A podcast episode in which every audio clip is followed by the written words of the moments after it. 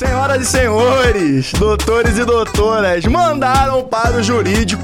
E aqui estamos novamente. Esse é o Manda pro Jurídico Podcast, o seu podcast que desjuridica o juridiquês e também o único podcast jurídico que você consegue ouvir até o fim. Eu sou o Rodrigo Ávila, como de costume, Tô muitíssimo bem acompanhado de Pedro de Regina e Natália Dias, como vão? Tudo bem, graças a Deus, trabalhando igual um boi bandido, mas tamo aí, né? Melhor trabalhar que tá desempregado. Perfeitamente. É, o suor paga no final. Paga. Paga, Amém. inclusive, a viagem pra Portugal agora. É pra, verdade. Pra, pra trabalhar, inclusive, né? Nem quando eu viajo eu vou pra férias, eu vou pra trabalhar. Diria que é um investimento de tempo. E É dinheiro isso, nesse dinheiro, caso. dinheiro. Agora vamos, E de milhas vamos também, Ganhar, né? Vamos ganhar em euro agora. E você, Nath, como é que tá? Eu vou começar a reivindicar de ser, de receber essa pergunta antes do Pedro, porque ele falou, ele me perde, ele falou, tu pior que boi bandido, boi bandido. Eu não tenho mais o que falar depois disso. Depois que ele fala tudo bem, Cara, graças a Deus, é uma caixa de Pandora. Tu não Cara, sabe o que ele vai é falar. isso, ou ele é o Zé do bairro, eu fico completamente perdida, assim, eu só tenho, tô bem, tá tudo bem, tô similar ao boi bandido, mas tudo vai dar certo, fim de ano, só Eu- vitória. é, dentro da legalidade, o boi tá, né? O seu boi. Mas, Dentro pessoal. da legalidade, dentro da legalidade. Mas, pessoal, hoje, é, seguindo nossa, nosso ritmo de entrevistas, hoje a gente vai ter conversar com um cara que nos deu aula e eu vou contar uma confidência, uma memória que eu tenho dele, que talvez ele não se lembre. Que é polêmica já, né? Isso que é aqui polêmica. tá tipo arquivo confidencial, a cara do João. Eu que fiz que será que questão de deixar em sigilo pra ver a reação dele no ao vivo. No ao vivo gravado, é que vocês me entendem. É, estávamos nós na aula de Direito às Startups e a turma era muito crítica a- a- ao Por que conteúdo. será? Enfim, as aulas estavam sendo muito boas. E a gente estava macetando o conteúdo, as aulas etc.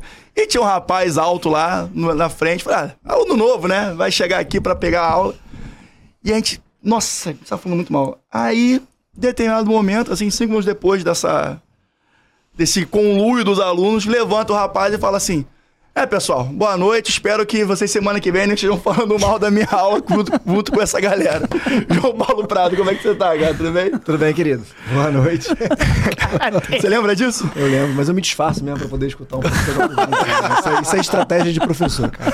Faz parte. Mas deu tão certo que ela foi tão boa, onde Não, é que a o aula João tá muito aqui boa. agora? Se eu tô aqui é porque funciona. É. Foi aula de stock option, eu lembro. Foi muito legal essa Uma aula. aula difícil, viu? Ah, Fez lembro. aula difícil. Eu lembro que você estava fazendo justamente o plano de stock option da empresa na época. E, Nath, dando a introdução também do que. Por que João Paulo Prado está aqui, além de ser nosso professor? João Paulo Prado é vice-presidente do grupo Salta. Enfim, além de tratar de, em várias frentes do mundo jurídico, né, dentro da empresa, ele vai bater um papo aqui sobre toda a operação que você cuida lá, né? E tenho certeza que vai ser um papo muito bacana, não, pessoal? Será sensacional, sensacional.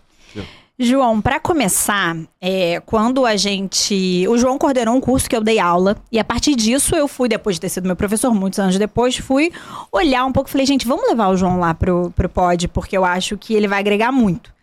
E aí, quando eu fui dar uma olhada, óbvio, eu sempre estudo o candidato. O candidato me perdoa que a gente tava Você fazendo. é eleito, a é gente eleito. tava fazendo processo seletivo.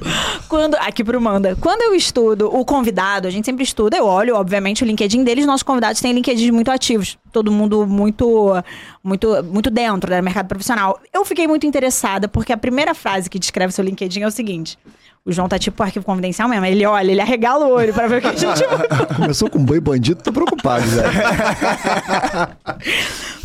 A sua primeira frase do LinkedIn é assim: partindo de um advogado de formação, eu amei, me, me conquistou ali. Tá assim: minha motivação é impactar cada vez mais o Brasil por meio da educação. Eu achei isso incrível e eu te pergunto: o que, que você tá fazendo para impactar cada vez mais o Brasil por meio da educação? Tô trabalhando igual um boi bandido. Muito, mas ah, diver- diversas coisas, assim. Então, primeiro, obrigado, tô super feliz em estar aqui.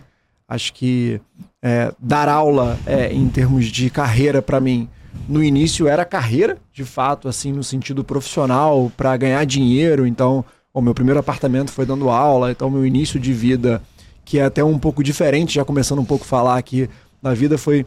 Imagina que eu saí é, do, de um, do ensino médio, passei para a faculdade, passei lá para a FND, para Nacional, e aí é, no segundo período eu fui, eu tava na rua, assim, tava até na porta de uma escola de samba, tava indo para um, um samba, encontrei um dono de cursinho para vestibular no Rio de Janeiro, e ele falou, pô, João, é, ele tinha me dado aula no meu colégio. Ele falou, ó, você foi super bem no vestibular, pô, você é, tirou notas super boas em geografia, você não quer ser monitor de geografia, não? Eu falei, o que, que é isso? Não, é sentar lá, falar um pouco da tua vida, estimular os alunos a estudarem e tirar dúvidas de geografia. E você sabe tudo muito bem, você foi, mandou bem na prova. Eu falei, ué, acho que eu quero, né? Quanto é que paga, como é que é? E dali é, comecei a carreira de professor, de fato, e de geografia, e paralelamente é, estudando direito. Então, é, e ali comecei a me encantar muito com educação. Então, você perguntar assim, ah, o que, que você faz hoje para impactar a educação? Acho que eu posso falar um pouco de carreira, mas é, de monitor fui professor, dei aula nos mais diversos cursos vestibulares do Rio de Janeiro, assim, um monte deles. Vocês podem imaginar que é, na época ser professor de vestibular dava uma remuneração muito boa, assim, então ganhava, assim, na época no meu terceiro período ganhava igual um defensor. Pra você ter ideia, assim. É, é, a, a, Defensoria Pública no Rio pagava até um pouco menos, uhum, mas...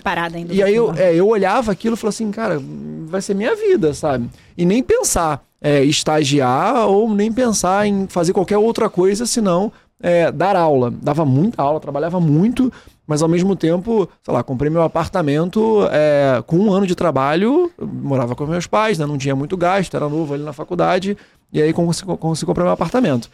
E aí o que eu percebi, e, e, aí, e aí, conforme é, as aulas iam me dando pô, cancha e, e conhecimento na parte educacional, eu percebi que esse era um nicho que eu poderia atuar, que o direito ele poderia me dar suporte para eu trabalhar juridicamente, mas nesse campo de educação, principalmente em escolas, que era um campo muito carente.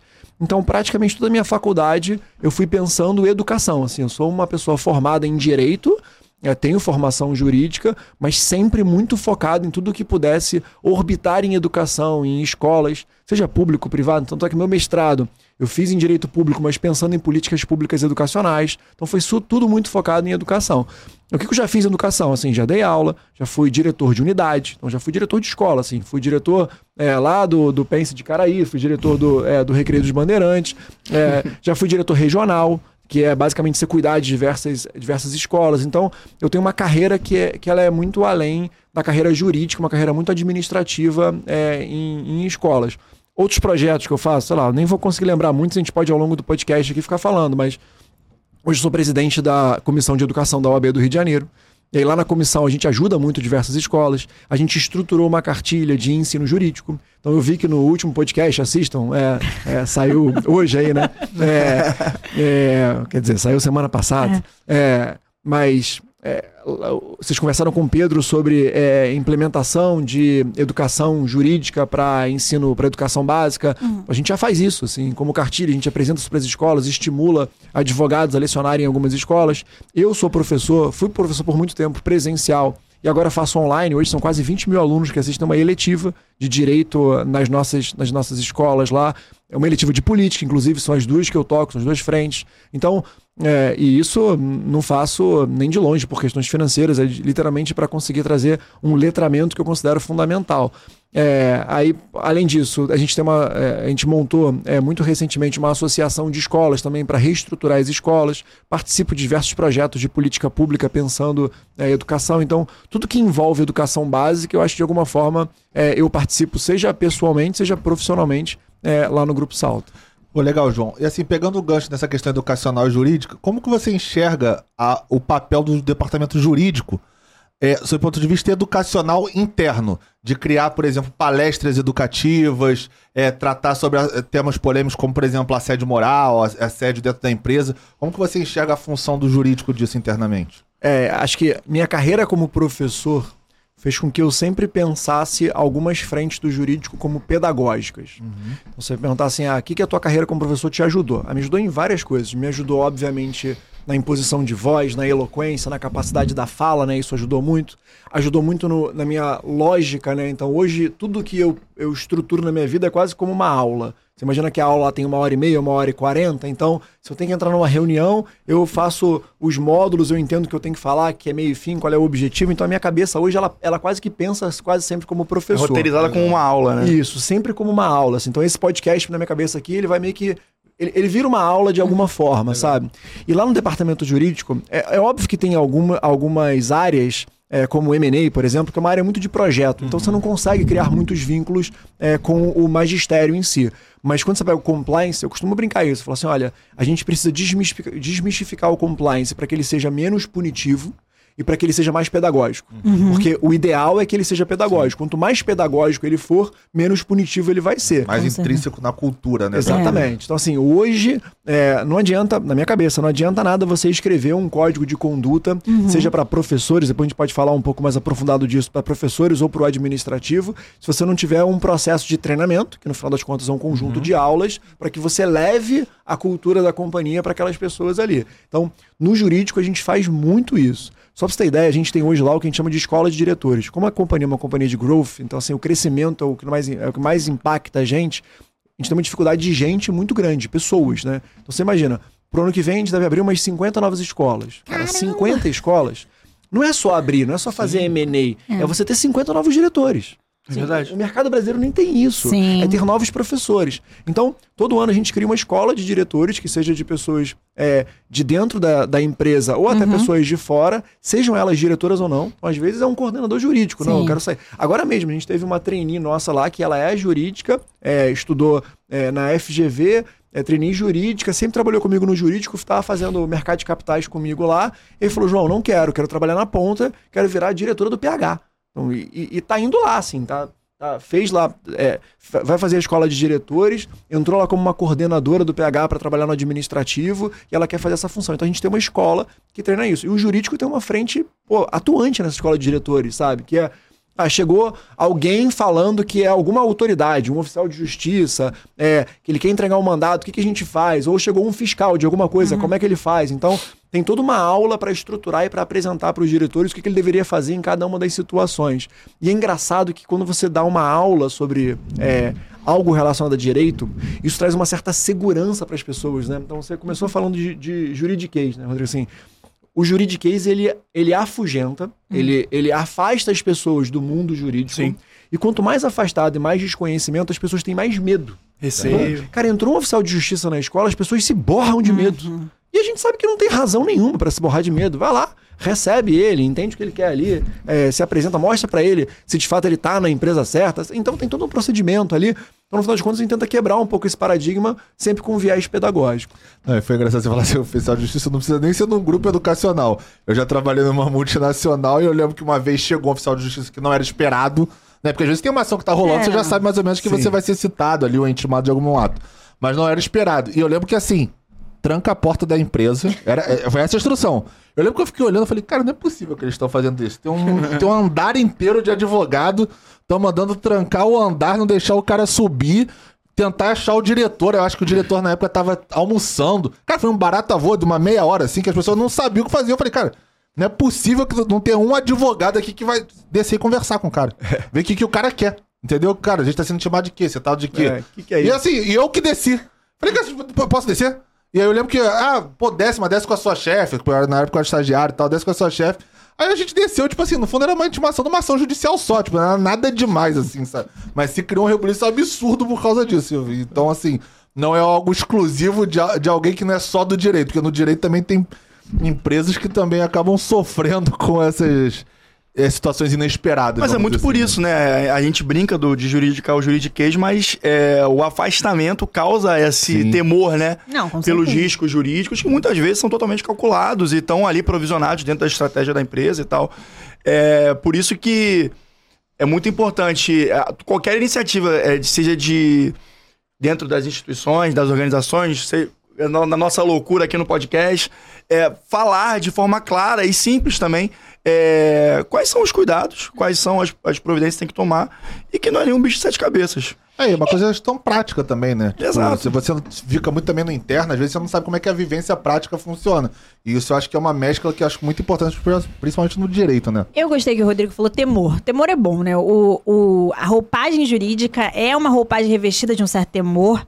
É uma construção. O universo jurídico, ele gosta um pouco disso. E tem uma parcela do universo jurídico querendo desmistificar A isso. verdade é que o temor vende, né, Nath?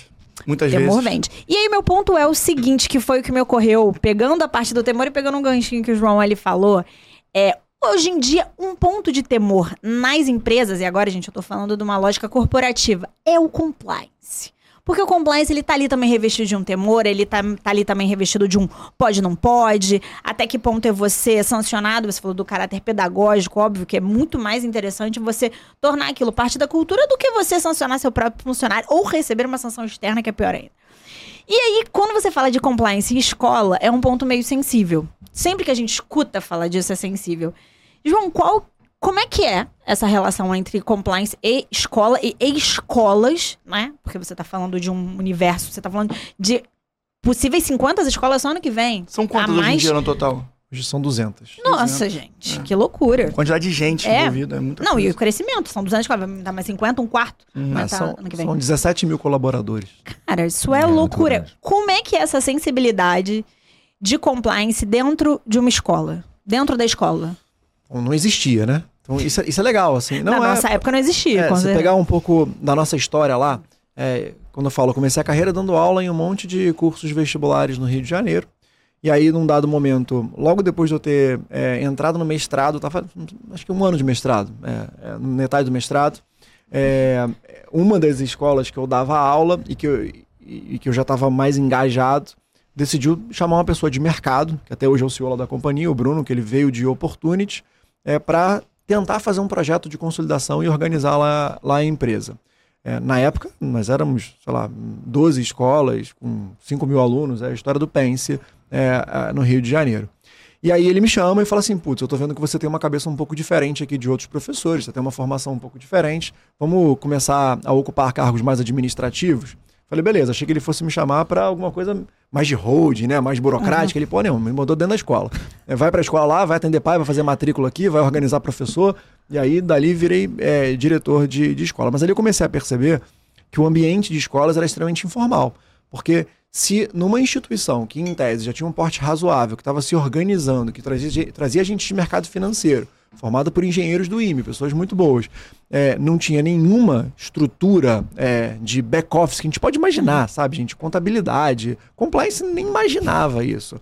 É, e aí a gente é, recebe o investimento de um fundo, é, que é o Gera, é, e aí logo em seguida começa a fazer um monte de aquisições e eu começo a olhar o mercado. E não existia, assim, pensar em compliance em ambiente escolar não existia. Então a gente não só construiu o compliance da empresa, como a gente começou a construir o compliance do mercado. Assim, Então hoje, Caramba. se falar diversas outras escolas, escolas católicas, escolas protestantes, é, escolas com fins, sem fins lucrativos, é, elas olham pra gente lá, a gente conversa, faz muito benchmark, a gente consegue apresentar um projeto de compliance legal. Então, é, você pensar que há 10 anos atrás não existia compliance em ambiente escolar de tal informalidade que, que o mercado era. E quando você pergunta assim, ah, como é que é compliance em escolas? É, no início a gente tinha muito medo de implementar um compliance no ambiente escolar, principalmente com o professor. Com a parte administrativa, sempre foi mais fácil. Então, sempre na parte da holding ou do CSC funcionou bem. É, com a administrativa, a gente colocava junto com o pessoal da holding, então, diretor de unidade, é, o, o- até um inspetor ali que cuida dos alunos, ou a coordenadora, isso ficava mais fácil. Mas com o professor sempre foi um desafio, porque o, o professor, no geral, ele, ele busca é, a liberdade da cátedra dele, ele busca a liberdade pedagógica dele. E mal ou bem, é, qualquer código que você desenvolva, você pode chamar de código de ética, código de conduta, código de professor, sempre vai trazer um certo engessamento. A gente tinha um pouco de medo de como que a gente implementaria isso. É, sorte ou azar, a sociedade muda muito, e a profissão do professor em si, ela passou a ser uma profissão muito mais perigosa do que era nos anos 80 ou anos 1990 Muito, é verdade. muito perigosa, porque o professor hoje ele é filmado. É, o professor hoje ele está muito mais exposto. Então hoje o professor, o que ele faz, ele se sente muito inseguro. Como se não bastasse todo aquele mote de pô, falta de remuneração, falta de reconhecimento dos alunos, ainda tem o risco é, jurídico. Sim. É, então a gente conseguiu implementar um compliance com os professores, criar um modelo de código de conduta e treinamento sob um discurso de que, olha, eu tô te protegendo. Porque a partir do momento em que você entender qual é a cultura da companhia, qual é o modus operandi da empresa e o que, que você deveria e não deveria fazer em sala de aula, você passa a agir em nome da instituição, não mais em nome próprio. Então você está protegido na física. Então, assim que a gente implementou os códigos de Legal. conduta, o nosso trabalho foi muito. E isso foi um trabalho pessoal. Assim, eu fui nas grandes reuniões de professor que iniciava o ano, apresentava o código, explicava o código e mostrava para eles que aquilo ali era uma camada de proteção para eles enquanto profissionais, já que se eles seguissem aquele código ali ficaria mais fácil. E com isso o código acabou sendo muito bem recebido é, e eu acho que hoje é, é um, é um grande sucesso. João, quando a gente está falando de escola particular, você tem os pais como componente da, da- do ecossistema. O compliance dentro de uma escola, ele tem uma relação com os pais? E- existe alguma relação ou, ou não? Então, é, a, a- gente pensa o compliance para quem trabalha na escola, para funcionário em geral, tá?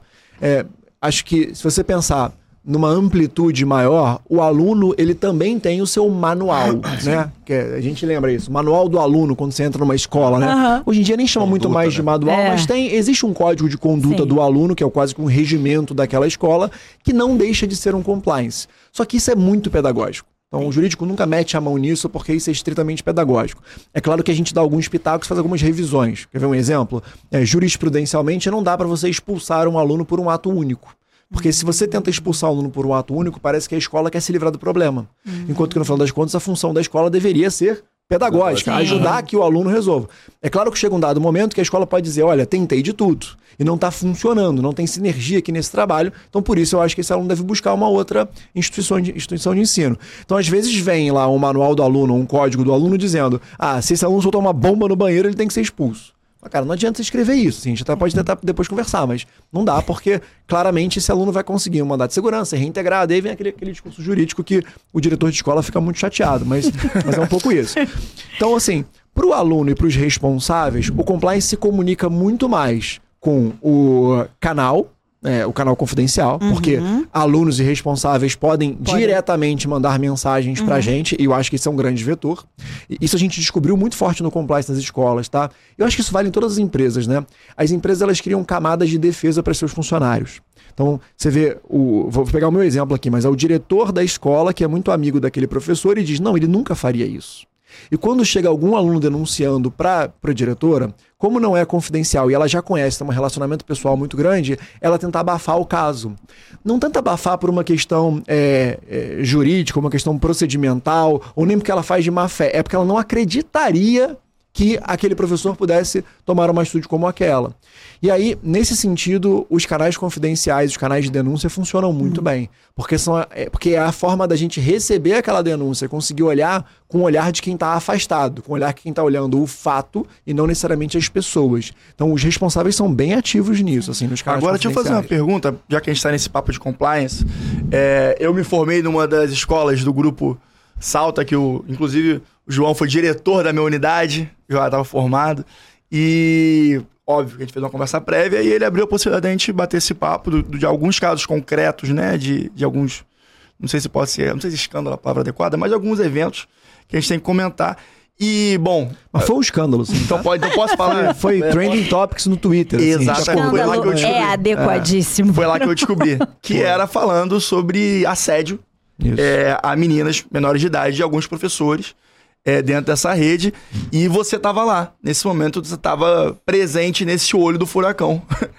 É, e aí, como é que foi a experiência nisso aí? Se você puder, puder dar uma pincelada também nesse papo que rolou agora no Santo Agostinho, que eu também estudei. Então, quer dizer, eu acho que é complicado, né? É, o meu histórico aí das escolas. Mas. Escolas é, excelentes, é, Santo Agostinho é. e Pense. Sim, mas Deus, né? estão passando por crises. O Santo Agostinho está passando por- pela crise agora e o Pense naquela época.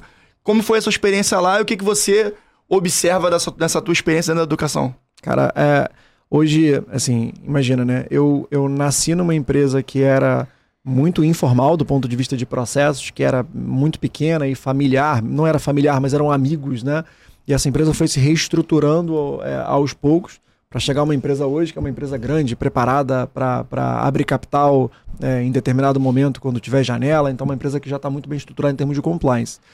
E óbvio que a gente faz esses planejamentos e a gente é, tenta sempre, em determinados marcos, é, estabelecer os processos, mas quando acontece um fato que nem esse, é uma revolução, né? Então a gente Exato. é obrigado a andar 50 anos em 5 minutos. É o ali. efeito cisne negro, né? Exatamente, assim. É, ali, o que aconteceu basicamente foi um conjunto de denúncias que desencadeou outras denúncias, muitas delas vindas do Twitter. Que viralizou, né? É, e ali, esse, esse papo de canal confidencial é fundamental. Sim, Sim. hoje, quando eu faço uma reflexão, claramente o problema na época era Foi não ter um canal confidencial. Se Verdade. tivesse um canal confidencial, certamente a gente já teria atacado esses fatos é, de forma mais isolada e, e o problema não teria tomado a proporção, porque é, as denúncias não vieram em função de um fato isolado, vieram em função de diversos fatos e tentativas de solução dentro do ambiente escolar que não se resolviam. É, e de fato existiam. É, e existe até hoje, tá? Na minha época existia. Existe até hoje, assim, é assédio, seja assédio sexual, assédio moral, ele existe em todas as instituições. Para mim o mais importante é a gente entender o seguinte, as instituições, elas têm que ter clareza do que elas aceitam, do que elas não aceitam, dos processos que elas impõem e do treinamento que elas fazem seus funcionários. É, eu falei aqui, são 17 mil colaboradores, assim, desses 17 mil devem ser 9 mil professores. Sim, você acha que não vai ter um professor que vai cometer um assédio, Claro. seja sexual ou moral nas escolas? É óbvio que vai ter. O único ponto é que agora, se ele acontecer, existe um canal de denúncia para isso e a instituição ela tem todo um procedimento Protocolo. e um treinamento para esse professor para deixar claro o seguinte: olha, se você está fazendo isso, é porque isso é uma atitude sua. Não é uma atitude corporativa. Sim. A instituição ela treina e ela pratica todos os dias uma cultura de não assédio. Ponto. Então, nessa época, a gente sofreu muito. Assim, Só óbvio. uma contextualização. De, de que ano é isso? Isso é 2014, 15, por aí. 2015. 2015, provavelmente. Por aí. É, provavelmente. Então, Pra ter noção, eu me formei em 2010 e essa mensagem chegou a mim. Quando, Sim. com 5 anos de formado. não, chegou, Quase me formando na faculdade. Chegou, assim, se espalhou pelo Rio de Janeiro inteiro. É, começou em uma de nossas escolas, mas se espalhou por outras escolas nossas e por diversas outras escolas que não fazem Sim, parte sim. do grupo, porque as pessoas começaram a, a, a se manifestar Se e a relatar estimuladas, casos que de fato aconteciam. Foi feito manada, né? O pessoal se sente Exatamente. encorajado pelo, pelo momento e fala. Exatamente, Todo mundo vai falando, assim, diversos professores sofreram duras sanções e foram expostos, porque aí quando vem a mídia são expostos.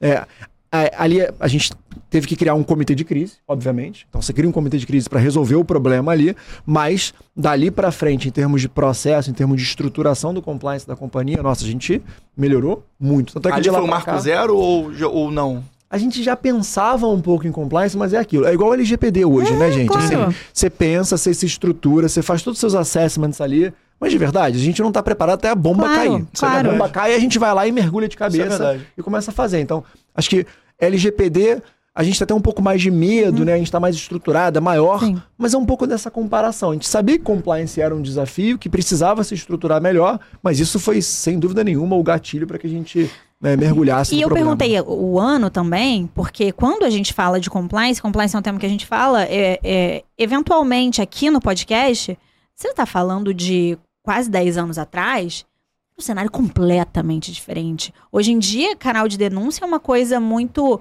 Fala- É muito óbvio, poxa, vamos implementar um canal de denúncia, é preciso implementar. Isso há 10 anos atrás, você falando num ambiente escolar, que é um ambiente até então, naquela época, pouco profissional, a gente não tinha grandes grupos, como hoje em dia tem o grupo Salta, não existia, então você tem uma lógica de empresa muito, muito reduzida, uma visão de negócio muito micro, com, com, algum, com algum tipo de situação que, a- que era um pouco comum em, em várias escolas. A gente está pegando um aspecto, mas isso acontecia. Eu sou de outra cidade. Eu sou do interior. E na minha cidade, que não tem nenhum vínculo com as escolas da, da, da, daqui do, da cidade grande, né, da capital, isso acontecia também. A gente tinha, então, assim, era algo rotineiro Era que cu- é, relativamente cultu- cultural, a gente pode falar. cultural, é. A relação professor-aluno, ela é uma relação diferente mesmo, Sim. sabe? Porque ela é uma relação que ela gera uma certa hierarquia, gera uma visão ali é, quase que de idolatria e Sim. gera mesmo, assim, cria, cria uma relação Claro. diferente e é infelizmente assim muito comum ter, que essa idolatria ela transpasse questões é, amorosas. Sim. Então é, essa e, e tem uma proximidade muito grande, tem uma recorrência Sim. muito grande. O professor, os alunos estão ali o tempo inteiro. Então é, a gente quebrar um pouco essa cultura. Ah, e para completar, você imagina, né? Um professor ele se forma e ele sai da faculdade muito novo. No vestibular, então, eu contei minha história. Assim, eu, entrei, eu entro na faculdade. é, logo em seguida, sou chamado para ser monitor e começo a dar aula. Não, não, você não precisa 20 ser formado, anos. é curso Sim, livre, é. né? Então você tá com é, 20 anos dando aula para alunos de 17 17, anos. é uma diferença A muito- diferença é muito pequena, sabe? Então, é, é, historicamente tinha essa coisa no vestibular, desses relacionamentos, dessa proximidade. Então, desconstruir essa cultura, trazer uma visão mais profissional, é, isso foi algo difícil. A gente batalha até hoje muito. É, e até é- porque, até puxando o gancho para complementar minha pergunta, é, o que a gente está vendo agora no caso de Santo Agostinho, para contextualizar o pessoal que não está sabendo, são, é um caso de, é, de vingança, como, como chamam? É, vingança digital, botando meninas que... É, tem gente que chama de revenge porn. Revenge mas eu não sei porn. se é exatamente isso, esse caso. É, mas é, acho é, circunda É, ali o, acho conte- é- o conceito. é, acho que não é em que exatamente colocam isso. meninas que, é, dentro da inteligência artificial, nuas. Né? É. Inteligência artificial botando lá um corpo simulado a partir da- de alguma foto específica da menina, etc. Eu acho E- que é um pouco diferente, assim, do que a gente, do que a gente tá falando. Não, quero- assim, não, é. mas o ponto é, então eu vou chegar lá. Como um plano de compliance se adequa com as novidades? Porque você está falando de um plano de compliance de 2016, 2015, né? E esse contexto agora que, tá, que a gente está vendo agora desse escândalo é de 2023. Passaram-se sete anos e, e numa dinâmica de inteligência artificial que não existia naquela época. Não, e aí um ponto que eu queria trazer é que a gente tá falando de partes distintas da mesa. Porque antes a gente. Por isso Sim. é a minha pergunta anterior. Quando você tá falando de um compliance, você tá falando dos professores. Você ia lá nas reuniões com os professores no início do ano para falar sobre a, a instituição do compliance, sobre o manual de conduta e de ética dos professores. Mas o dos alunos é diferente. Nesse caso, Exato. você tem uma atitude dos alunos. Então você é uma mudança de cultura óbvia que tem a ver com, a- com a- a- o manuseio da tecnologia, mas também você tá botando é um- uma outra pessoa sentada numa outra ponta na mesa. E outros elementos também, né? Tipo o Estatuto da Criança e Adolescente, por exemplo. É, exatamente. Você tá falando de menores, né? Sim. Então, assim, eu acho que é um nível de delicadeza, de- olhando de fora, educação é uma área muito distante pra mim em termos profissionais, me parece até mais sensível. E assim, João, é, saindo um pouco mais do assunto polêmico das fofocas, indo mais pro jurídico, é, você falou do programa de integridade por você, é, que você implementou, você falou também da questão de LGPD, do canal de uma ouvidoria, querendo ou não, que é, que é sigiloso. Porque, por exemplo, eu já tive, na, quando eu fiz faculdade, é, a instituição de ensino que eu, que eu estudei, ela implementou um programa que você fazia avaliação dos professores. E você. E ninguém fazia avaliação. E aí teve uma conversa com a coordenação. E era não só avaliação, como também um canal de denúncia que naquele momento foi instalado. E aí ninguém fazia avaliação, ninguém falava nada, o canal tava vazio, ninguém usava pra nada. E aí, no meio do caminho, a coordenação teve uma reunião com os alunos falando: olha, vocês precisam preencher. Num primeiro momento, até falaram: ó, vocês vão ganhar do- 0,2, assim, se vocês preencherem e tal, pra incentivar os alunos a preencherem. Isso é completamente confidencial tal. Só que surgi, surtiu um efeito que eu acho que não estava previsível para essa instituição de ensino. E aí, o que, que aconteceu? Os alunos que, de certa forma, criticavam ou denunciavam algum professor, vazou. E aí, quando você me falou que, por exemplo, tem é, escolas que, do grupo que tinham uma proximidade muito grande com os professores, o diretor, por exemplo, e ele não acreditava, e eu realmente acredito que isso é verdade, que ele não acredita que aquele cara que meu amigo que frequenta meu, o Natal comigo, sei lá, eu, eu tomo um vinho comigo no- aos sábados, fosse cometer um assédio, por exemplo. É, como é que você, um, consegue blindar isso de certa forma? Porque assim, ele é confidencial até certo ponto, porque alguém vai ficar sabendo para poder reportar, para fazer os feedbacks, as, as demandas internas. Como é que você consegue estruturar o programa de, de integridade que você meio que teve que montar do zero pelo que você estava falando? Criar um canal blindado de algo que possa melar o seu programa de integridade e antes disso tudo, que é o que fecha, é como é que você mapeia também esses riscos que eventualmente vai ter, como você muito bem falou. É impossível que com 7 mil professores um não vai cometer um assédio, um não vai fugir da política, mas como é que você faz isso? Tenta arredondar, pelo menos, para que uma falha ou alguma coisa que exploda na internet não estrague todo o programa que foi implementado, ou o canal de denúncia, para aquilo, pra aquilo, que aquilo não mele, vamos dizer assim. É. A, pô, a pergunta é, tem diversos vetores É, aqui pra gente conseguir responder, né? Então vamos lá, acho que a primeira coisa é, vou pegar do final pro início. Você tem uma preocupação de, ah, como é que um caso que vai pra mídia, e esses casos hoje vão pra mídia, eles explodem e, e, de fato eles ganham uma amplitude muito grande, né? Então, é, a gente tá preparado pra isso, né? Você imagina, é, ano que vem vão ser 125 mil alunos. Nossa. Cara, se eu tiver 1% de problema, com, qualquer problema, você tá falando de assédio, Uhum, mas sim, qualquer sim, problema sim, com um aluno, caiu, quebrou o braço, assim, o meu time jurídico lá vai tratar de 1.200 problemas. Se você dividir por 200 dias de trabalho, são seis problemas por dia que É. vai lidar. Não tem como. Vai acontecer. Então, assim, é, aí, apartado ao programa de compliance, você tem que ter um kitzinho de comunicação. Assim, o compliance ele trabalhou muito com os times de comunicação para já ter um kit resposta para esse tipo de caso, para aquele tipo de caso. E quando você tem um programa de compliance muito bem definido, o seu kit de resposta também fica muito estruturado. Entendeu? Porque assim, né, é, assédio em si nem é tão recorrente, mas condutas inapropriadas é extremamente recorrente. Então, antigamente era muito comum. Gente, vocês imaginam que há 15 anos atrás, talvez um pouco mais, 18 anos atrás, era aceitável agressão física na sala de aula. Aceitável que o professor Palmatória, batesse, é. palmatória, batesse no aluno. Então, assim, é, hoje em dia é inaceitável o toque. Toque, assim. Hoje em dia, os alunos, o nível de maturidade chegou a tal dimensão que o professor não pode chegar e mexer na nuca de uma aluna, encostar no ombro de uma aluna. Então, tem todo um procedimento diferente, né? Então, a, a- a relação da sala de aula está completamente diferente.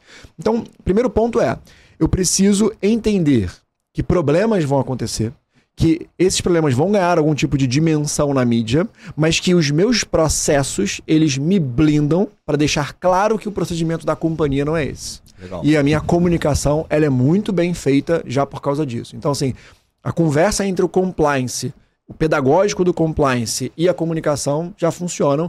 E aí, em função disso, eu consigo proteger o meu programa de integridade. Porque, na verdade, não foi uma falha do programa de integridade, é uma falha humana. E falhas humanas acontecem. Ah, você consegue acabar com as falhas? Não acredito. Assim, eu acho que a gente possível. consegue reduzir. Tem Claro. bons indicadores para isso, né? mas é exatamente isso. Assim, e a resposta em é- é da comunidade em geral, e até dos jornalistas, e muitos deles até gostam de mensagens mais sensacionalistas, em geral é muito positiva. Fala, putz, você faz isso mesmo? Sim. Porque é, na época que deu o problema lá, que o Rodrigo citou aqui, foi pior, né? Porque eu comecei a falar, não, eu vou fazer isso, vou fazer. Depois que explodiu o escândalo, agora eu farei isso, agora eu farei isso, agora eu farei isso. Hoje em dia não é assim. Hoje em dia explode um escândalo e eu falo, olha, Eu faço isso. eu já fiz isso há tanto tempo, eu faço isso há tanto tempo, olha como é que eu me manifesto aqui, isso protege. Claro que com cada problema eu consigo aprender um, um pouco mais, mas acho que o primeiro ponto é Normal. esse. Segundo ponto é. Canal confidencial e análise prévia terceirizada. Isso não dá para ser na, Ah, na- na companhia. Então a gente terceiriza isso. É, é, já chega de forma anônima. É, é óbvio que dependendo do tamanho da unidade, eu consigo É, identificar, é, não tem é. muito jeito. Mas aí também não tem como fugir. A minha equipe de compliance, ela é uma equipe apartada até de mim, pra você ter ideia. Eu não olho o dia a dia do compliance. O dia a dia é feito por uma equipe que não se relaciona muito é, com as outras áreas. É óbvio que tá ali, mas até quando a gente fala de, de modelo híbrido, eles vão para a empresa no dia que o resto dos times não vai. Assim, então eu faço esse, esse, esse mix, tá? Só chega a mim casos que são casos mais graves para a gente poder fazer alguma análise ali. E a gente criou um modelo de comitês. Como são muitas escolas no grupo hoje, eu consigo criar comitês que não olham diretamente para aquela escola onde os casos aconteceram, mas que ao mesmo tempo tenham conhecimento de escola. Então é importante que num comitê você tenha professor, é importante que tenha professora, é importante que tenha negros, é importante que tenha é, todo Diversidade. tipo, é a diversidade muito grande, mas principalmente uma diversidade que consiga olhar o ambiente escolar, tá? Gente, tem casos aqui que são. Olha que caso bizarro esse que eu recebi uma vez no canal, no canal confidencial. Era um montão de print de conversa do Facebook, que é meio fofoca, é engraçado até esse caso. conversa no Facebook e o cara falando assim pra ela assim: Nossa, você já pensou o que você vai fazer quando você passar no vestibular? Porque você é inteligente, porque você é bonita. Acho que você pode fazer coisas melhores quando você passar no vestibular. Vamos nos encontrar num restaurante para te apresentar uma boa proposta? É, vamos falar sobre. é, vem cá comigo, vamos lá, quando é que você consegue? Ela falou, mas o que, que é isso? O que você está perguntando?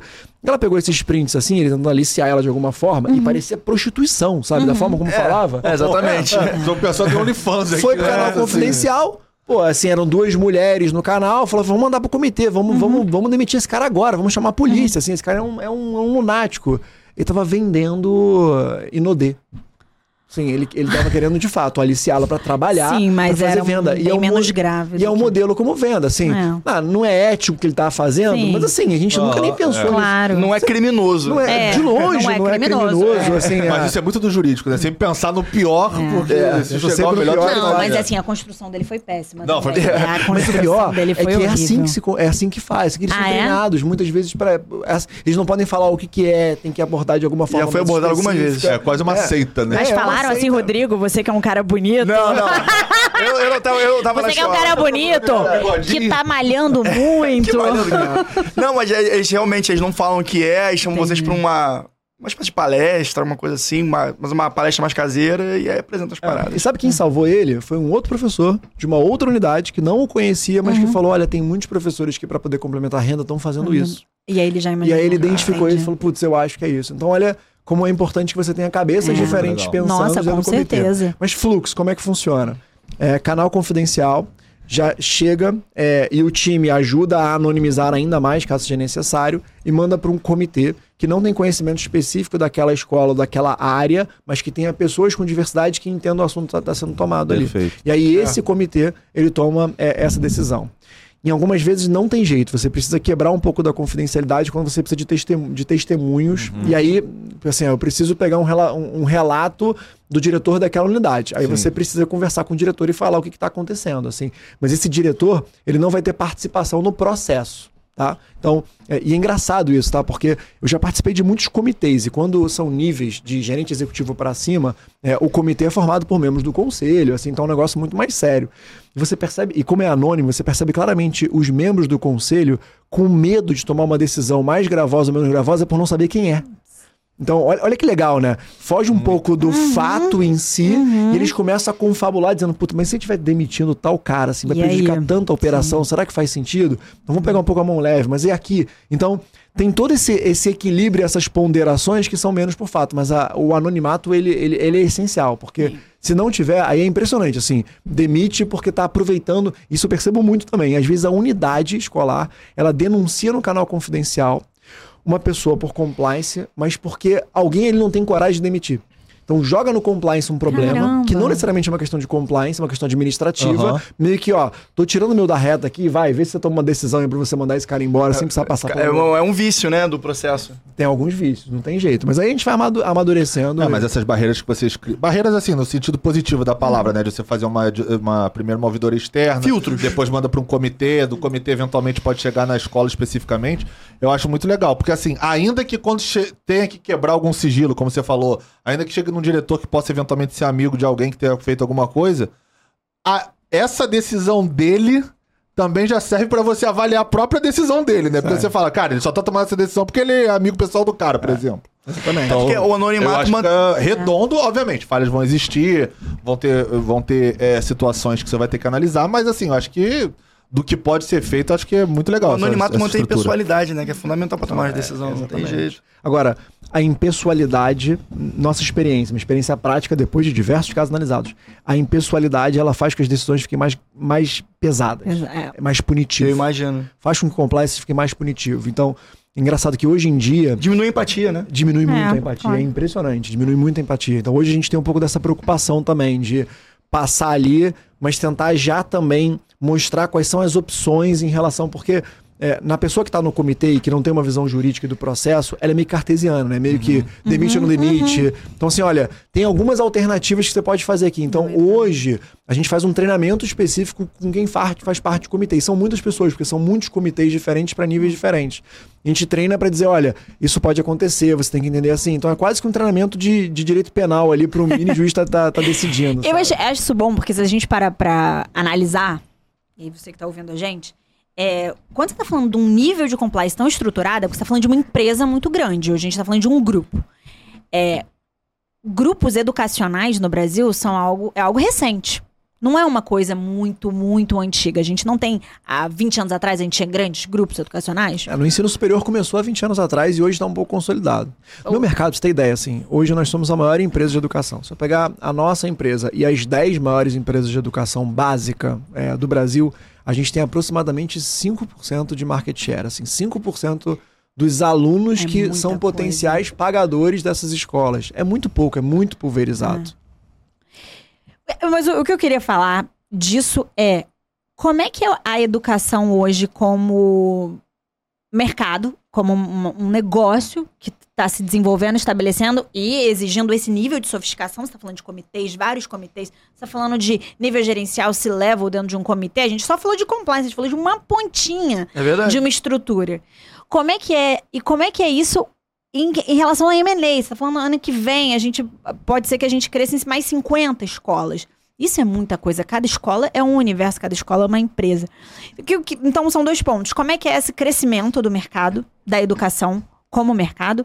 E qual é o nível de dificuldade de fazer, fazer um M&A educacional? Tem algum termo específico para esse tipo de M&A? É escola. M&A chama de, M&A M&A de escola. escola. É, M&A de escola. Vamos. Bem, assim, primeiro, então, é, se o nosso público aqui é um público jurídico, vale a pena olhar para esse mercado também. É um tá? público jurídico. Porque é, o que, que acontece? Se você for ver, não existe um direito de escolas, né? Mal existe um direito educacional. Se você for buscar publicações de direito educacional, você vai encontrar é, o direito social educacional. Ah, é, publicações que falam sobre educa educação na Constituição, LDB e, e por aí vai. Mas é, o direito de atendimento às escolas, ele praticamente não existe. E não existe por um motivo simples, porque historicamente era um mercado muito informal, muito familiar, muito pobre. É, então, é, não tinha como necessariamente ter alguém trabalhando ali e, e pagando bons honorários. Então, você pegar escritórios jurídicos, são pouquíssimos os que se especializaram né, nesse ramo é, educacional. A maioria dos escritórios que atendem são escritórios full service que aí alguém destina ali para trabalhar. Mas assim, o trabalhista tem várias peculiaridades, o civil tem várias peculiaridades, M&A tem muitas peculiaridades. Então, esse é um ramo que eu acredito muito que ele vai se desenvolver nos próximos anos conforme essa consolidação vai acontecendo, né? Porque a consolidação não se dá com uma única empresa tomando o mercado. Ela se dá com aquelas empresas familiares vendo o movimento e buscando pequenas fusões e reestruturações. Então hoje você passa a ter grupos com 10 mil alunos, 20 mil alunos, 15 mil alunos, que já conseguem sustentar bons serviços, seja jurídicos, contábeis e por aí, que há 20 anos atrás não existia. O, o ensino superior fez um pouco isso. Então, você tem alguns escritórios que já olham melhor isso. Então, primeira, primeira dica para quem já está principalmente iniciando carreira, vale a pena olhar para esse mercado que é um mercado que se consolida e tem menos gente oferecendo é, serviços para isso. Bem, esse é o primeiro ponto. M&A. M&A, é, é, assim, co- como é que são as vertentes de crescimento nossa lá, tá? É, é uma empresa, como eu falei, que cresce, né? O que, que cresce lá? Crescem as escolas que a gente já tem, tá? Basicamente, essas escolas maturam de alunos, é ensalamento, matrículas novas, tá? Não é M&A, ali é só operacional. E cresce de outros três tipos. Uma marca que nós já temos, é, ela pode abrir novas unidades do zero, a gente chama de Greenfield, seja um aluguel de um terreno em que eu construo um imóvel, ou até um imóvel já pré-existente em que a gente começa a matricular alunos do zero, ou um M&A muito pequeno, que eu chamo de Brownfield. O que que é o Brownfield? É o M&A de uma escola de bairro ou duas escolas de bairro que eu adquiro aquelas escolas para virar uma bandeira.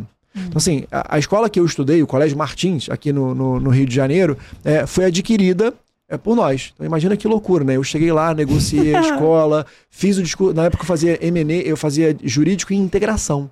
Então eu fui lá, fiz o discurso, conversei com os professores, demiti alguns professores. É, então, é, foi, foi meio louco pra mim aquele negócio, né? Que é a escola que eu tô indo. E hoje, hoje virou um Martin Spence ali dentro. Então, isso é um brownfield. Quando eu compro uma escola e eu viro a bandeira. Eu faço uma integração em que eu adapto mais aos, aos processos pré-existentes.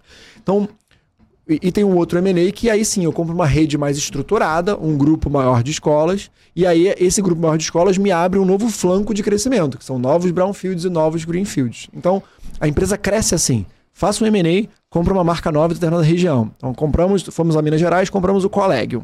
É, o Collegium chegou pra gente com 3 mil alunos. Hoje tem 8 mil alunos. Então abrimos novas unidades, compramos novas, novas escolas e fomos agregando a marca Collegium, que era uma marca já conhecida, uma marca forte. E por aí vai. É, então, é, eu faço dois tipos de M&As completamente diferentes, né? Que eu faço um M&A em que eu olho uma escola muito pequenininha, com faturamento muito pequeno, e que eu estou olhando é o potencial, é o ponto, é o prédio, a localização ali para fazer uma virada. E esse M&A ele é muito pouco técnico, porque eu lido com alguém familiar.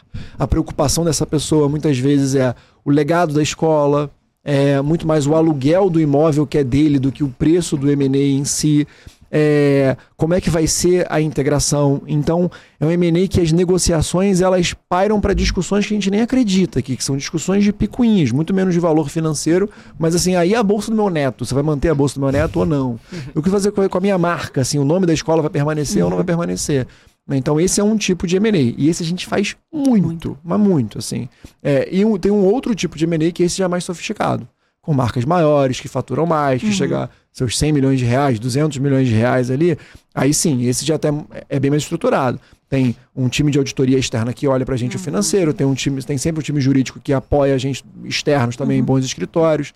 Do outro lado, tem assessores financeiros também que nos ajudam. Então, esse M&A já é um, um papo mais técnico. Ele também entra em aspectos familiares muitas vezes, porque são escolas familiares, mas já tem um, um arcabouço, uma estrutura é, bem melhor. Hoje existe no business plan de vocês uma ideia de amadurecer uma marca para vender? Ó, essa marca que a gente está pegando para amadurecer ela, aumentar ela, dar projeção e vender? Não. É, não tem, assim. Então, na, na verdade, a gente acabou vendendo é, duas marcas do nosso portfólio em termos de, de história. Aí vale um pouco explicar também é, um pouco da história ali.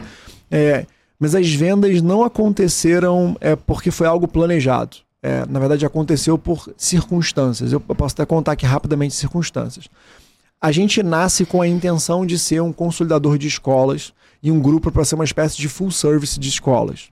E full service, basicamente, hoje seria administrar as escolas e ter uma editora que produz material didático, sistema de ensino para as escolas. Sistema de ensino virou um grande negócio no Brasil e é um negócio que cresceu muito mais rápido que o de, escolas, necessariamente. Então, tem duas, duas grandes companhias que até abriram é, capital no exterior, em Nasdaq, que são a Vasta, que é a Somos Educação no Brasil, e a Arco Educação, que é a do Ari de Sala de Fortaleza. Eles abriram capital é, lá nos Estados Unidos e consolidaram esse mercado de sistema de ensino. Que esse sistema de ensino basicamente é, é como se fosse o livro que a gente está acostumado, eles vendem apostilas e uma série de serviços para as escolas. Na nossa cabeça, como consolidadores, fazia sentido ter os dois negócios, da escola e de sistema de ensino. Crescemos muito em escola, crescemos em sistema de ensino, só que nos deparamos com um mercado de escolas muito pulverizado e que dá para crescer muito, é um oceano ainda azul para a gente, a gente tem muito know-how e ninguém fazia isso é, como a gente faz e na dimensão que a gente faz. E em sistema de ensino nós éramos muito pequenos. Nós não representávamos nem, nem 5% desse mercado que tinha dois players gigantescos já operando é, o mercado. Então a gente viu que sistema de ensino era um crescimento mais difícil. E aí surgiu uma oportunidade de negociar com a Cogna. A Cogna é a controladora da Somos Educação, que é uma dessas, dessas empresas que abriu capital lá em Nasdaq. E a gente negociou com eles a venda do nosso sistema de ensino e a aquisição das escolas deles. Eles não queriam é, mais operar escolas, e a gente também já tinha entendido que, um, por questão de competitividade, e dois, por questão de foco, não fazia muito sentido a gente ficar operando o sistema de ensino. Com isso, nós compramos diversas escolas da Cogna e vendemos o sistema de ensino. Então, essa venda do sistema de ensino foi um primeiro movimento de venda na lógica da especialização lá que a gente estava buscando. Logo em seguida, a gente fez um outro movimento. E qual foi? Nós, dentro da- do, do nosso é, business de escola, nós tínhamos dois business diferentes. Um que a gente chama, chama de business de escolas de excelência, é, que são as escolas que atendem o público geral brasileiro, assim, que atendem grande parte do mercado. São escolas que cobram mensalidades é, relativamente mais baratas do que as escolas internacionais, que é o business premium, como a gente chamava. E a gente mapeou esse, esse business premium é, e ele tinha uma certa limitação de crescimento. E mais do que isso, a gente criou uma escola chamada Escola Eleva, é, aqui no Rio de Janeiro, que a gente até levou para outros lugares, que ela tinha é, o, o objetivo de ser uma escola que tanto tinha um pouco de. pouco não, bastante excelência acadêmica, quanto de formação de cidadania global. Então a ideia era pegar um aluno e formar esse aluno, preparar esse aluno para o modelo global, mas sem ser uma escola internacional. Na nossa visão, as escolas internacionais preparam muito para o currículo delas. Então, a escola americana, a escola britânica, e não formavam tão bem um brasileiro assim como a gente gostaria. Então, a gente tentou equilibrar essas duas coisas. Imagina, pegar um pouco da excelência acadêmica dos santos, daquelas escolas mais tradicionais, e pegar o bilinguismo, cidadania global é, dessas escolas internacionais, claro que é, equilibrando um pouco as coisas. Dado momento, a gente percebeu que ser, ter um currículo de cidadania global numa empresa brasileira com escolas só no Brasil era muito difícil. Porque você não consegue ensinar cidadania global só é, com inglês. Então a gente começou a tentar fazer parcerias com grandes escolas internacionais para fazer intercâmbio, para mandar aluno, para receber aluno. É, e numa dessas tentativas de parceria, um grupo é, britânico, que é o maior grupo de escolas internacionais premium do mundo, falou: não, não quero parceria, quero comprar o teu negócio. É, começou uma negociação ali, a gente não está nem preparado para vender, nunca tínhamos pensado em vender, inclusive são as escolas dos nossos filhos, né? A gente construiu aquelas escolas para nossos filhos estudarem ali. É, e aí acabou que a gente vendeu essas escolas que chamavam escolas Eleva. É, e quando a gente vende as escolas Eleva, uma das exigências do comprador, e faz todo sentido, é falar: olha, a sua holding não pode mais chamar Eleva, porque não faz sentido eu operar uma escola que chama Eleva e vocês é, continuarem com a holding Eleva. Então nós acabamos trocando o nome da nossa holding para Salta, então aí vira o grupo Salta Educação, que hoje controla, é o maior controlador de escolas, é o maior grupo de educação básica do Brasil. É, são escolas espalhadas pelo Brasil inteiro. Então, no Recife tem CBV, Motivo, aqui no Rio tem o PH, espalhado pelo Brasil inteiro tem o Elite, em São Paulo tem o Ângulo. Então, são marcas muito fortes de escola pelo Brasil inteiro, mas que atuam nesse nicho, que é um nicho mais médio, que não atua no nicho uhum. de é, internacional. E, são, e é um nosso modelo de expansão. É, hoje são mais de 120 mil alunos e a gente pretende ainda crescer muito. Então, hoje, se eu vou ter uma escola para vender, não, não é uhum, a perspectiva. Não é a ideia, entendi. Eu acho que a ideia é consolidar mais nesse nicho específico que a gente ataca tão bem. Você falou muito sobre o nicho de mercado educacional, né? Porque assim, na faculdade aqui todo mundo ouviu, inclusive você, todo mundo sabe o nicho do futuro, essa área do direito é do futuro. E a maioria do que eu ouvi essa nunca foi. Eu acho que é educacional é verdadeiramente acredito que possa ser o nicho do futuro por ser um, pouco explorado, como você falou, poucos escritórios especializados, uhum. poucas pessoas se formando e pensando nisso como mercado de trabalho e com a profissionalização, como você está falando que está tendo minimamente no seu grupo educacional, é, você abre muitas oportunidades. Então, puxando para a advocacia, que, que você enxerga, por exemplo, num advogado que queira migrar de área, um recém-formado? Quais são os atributos que ele precisa ter para entrar nesse mundo corporativo educacional e também para os escritórios pra externos? O que, claro. que você acha que ele precisa ter de especialidade, já que o material é escasso nesse sentido? Mas como é que ele pode se preparar para atender grupos educacionais como o seu, por exemplo? É. Então, falar que o mercado do futuro de escolas é até meio brincadeira. É, né? é verdade. e no mundo cada vez Exatamente, mais, mais assim, novidades. Mas, mercado mas, jurídico educacional. Exatamente, mas é, mas é verdade, é. porque eu acho que é o primeiro momento em que de fato o mercado passa a ter dinheiro. E aí quando passa a ter dinheiro, quando passa a estruturar, surgem oportunidades de, de e negócio. E profissionalização né? também, Isso, né? profissionalização, é. é aquilo. Agora as escolas têm que ter compliance, você viu? O caso Santo Agostinho. O Santo Agostinho tem que ter um é. compliance, vai ter que contratar um. Já, já contrata, mas hum. um bom escritório para assessorar. Um escritório, contador até que você Exatamente, falou também. Um bom contador. Então, é, isso, isso é necessário. Assim. Então vamos lá. É, primeiro, é, quando a gente pensa num, num profissional é, para trabalhar no nosso mundo corporativo ali. É, eu acho que não é diferente do que o mundo corporativo contemporâneo tem buscado, não, sabe? Eu acho que é um profissional é, menos letrado no direito e menos focado no direito, no hard skills ali, e mais focado naquelas soft skills, né, no, no curso que a gente trabalhou lá. É, porque isso hoje é o que a gente mais valoriza, tá, Pedro? Assim, quando eu faço um processo seletivo, quando eu olho a, alguém que eu vou contratar, é, é, eu acho que o aprendizado hoje, o conteúdo está cada vez mais fácil. E claramente, quando o mercado se estrutura, os serviços técnicos terceirizados passam a te atender mais. Então eu cada vez preciso de pessoas que entendam menos do jurídico em si, porque eu vou ter algum escritório técnico para me ajudar, uhum. mas que passem a entender é, do negócio, que passem a ter alguns skills que são necessários no mundo corporativo. E aí são diversos, né? Assim, capacidade de comunicação, putz, capacidade de trabalho em equipe, pensamento crítico. Então, o que eu espero hoje dos meus meus advogados lá e do time que trabalha comigo. Então, hoje, por exemplo, eu estou misturando todo mundo de M&A com jurídico. Assim, é, é, a, minha, a minha gerente lá de societário, cara, ela já está entrando no front de negociação, literalmente, porque ela precisa entender do negócio. Eu coloco ela dentro de uma escola para entender como é que se estrutura uma escola. Então, para trabalhar com a gente, para trabalhar num grupo desse, ainda mais um grupo educacional, é, Entender de escola, todo mundo entende. Porque todo mundo passou pela escola. Todo mundo sabe o que é escola, né? Então a gente já viveu isso. É verdade. Isso. Então, ponto interessante. É, esse é um ponto legal, porque todo mundo é. entende do negócio. Todo mundo sabe Sim. como é uma sala de aula, a relação com o professor. Então, eu acho que é ter um pouco desses soft skills, entender como que você consegue atuar no mundo corporativo, porque mal ou bem o teu mundo pedagógico está na sua cabeça. Você entrou na escola, saiu na faculdade, então é, eu acho que no, no, no corporativo isso. No é, já já para atendimento em si, Aí eu acho que tem que dar uma estudada mesmo. Aí eu acho que é hard skill, tá? É, porque o, o, o a, educação em si é, é, uma dica, assim, e é um, ponto um pouco diferente de outras áreas. Porque educação, seja educação básica educação superior, tem uma peculiaridade. É público quando é conveniente, mas é privado também quando é conveniente, ou quando é inconveniente. É meio louco isso, porque é regulado de alguma forma e não é regulado de outra forma. Como assim? É, quando eu vou ter um aumento de mensalidades, eu preciso comprovar que esse aumento de mensalidade ele veio a partir de aumento de custo da escola. Eu não tenho liberdade para poder aumentar a mensalidade 20%, 30%, como qualquer outro mercado tem. Sério? Não tem. Eu não sabia disso. Mesmo sendo livre concorrência, eu não posso simplesmente aumentar o preço da mensalidade.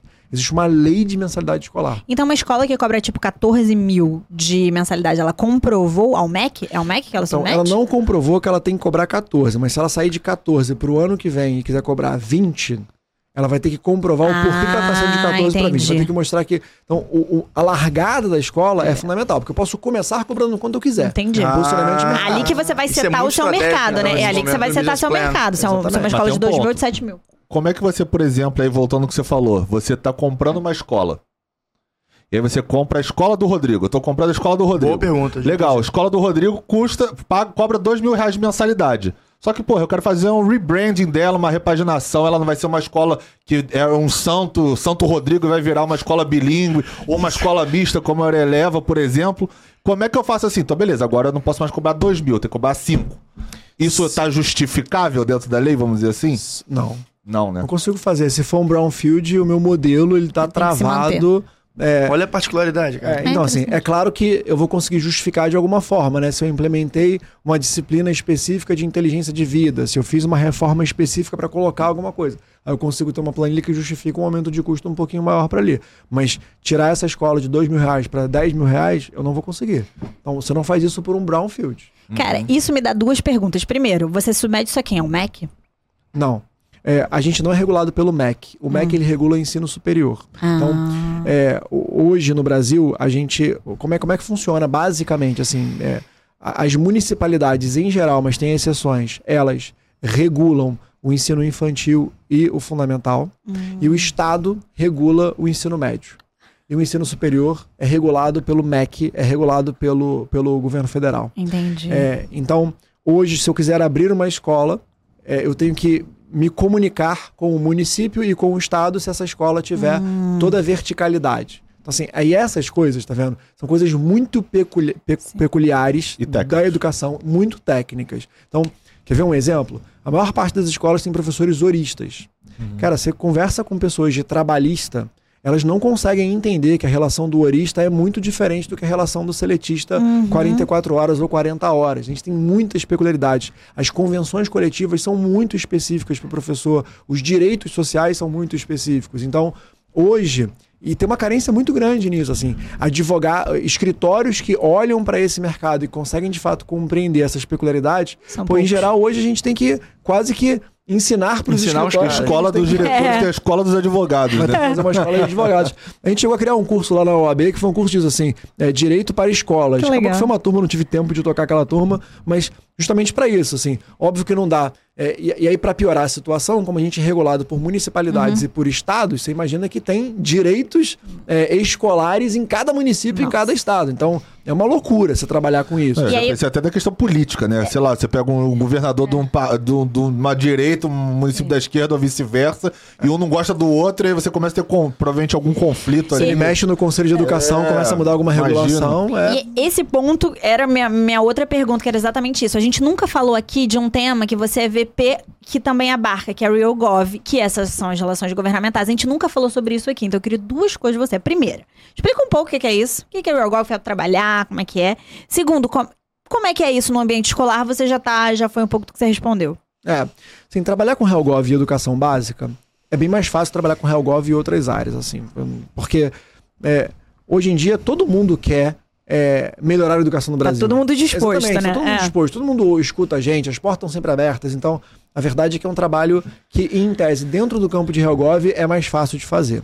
Mas é disparadamente o meu trabalho mais difícil. É o que eu sou menos preparado para fazer, e eu assumo isso porque a gente toma surra política, a verdade Uhum. é essa. É, e é o mais difícil fazer no Brasil, assim. Fazer política no Brasil, é, existe ciência, a gente estuda muito, estamos pesquisando, vendo como é que a gente consegue fazer, mas é muito difícil mexer com política no Brasil, assim.